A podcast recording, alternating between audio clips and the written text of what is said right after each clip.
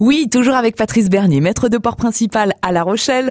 On parle aujourd'hui de la place de port. Comment choisir le port d'amarrage de son futur bateau, Patrice? Alors, en général, le choix de port est plutôt un choix de proximité. C'est-à-dire qu'on va choisir le port le plus proche de l'endroit où on réside, ou le port le plus proche de l'endroit où on va aller passer ses, vacances, euh, quand on, passe des vacances sur une durée plus longue, si on a une résidence secondaire par exemple, ça va être le, port le plus proche.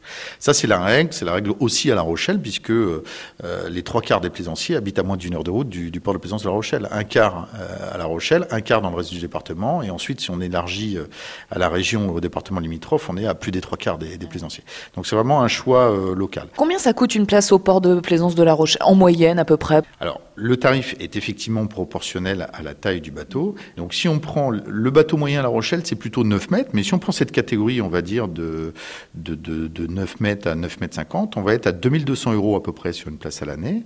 Après, il est, euh, pour les bateaux plus petits, beaucoup moins cher. C'est-à-dire qu'on va avoir effectivement en fonction de la longueur et de la largeur du bateau une occupation moindre et un tarif beaucoup moins cher. Alors il y a aussi une histoire de calendrier, parce que vouloir acheter un bateau, ça veut dire qu'il faut avoir une place de port. Euh, si on est en attente sur une liste d'attente euh, et qu'on a trouvé notre bateau, euh, qu'est-ce qu'on fait? Il peut y avoir un surcoût hein, du fait qu'on n'ait pas de place de port.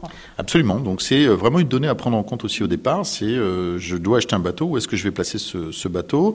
Donc soit on avait anticipé, on s'est inscrit dans un port et on a une place qui va être proposée prochainement. Donc c'est l'option idéale. soit on n'a pas anticipé, on s'inscrit au moment de l'achat et là il va falloir se débrouiller un certain temps. Donc se débrouiller, bah, ça va être surtout utiliser des places visiteurs effectivement dans, des ports, c'est-à-dire des, des places provisoires.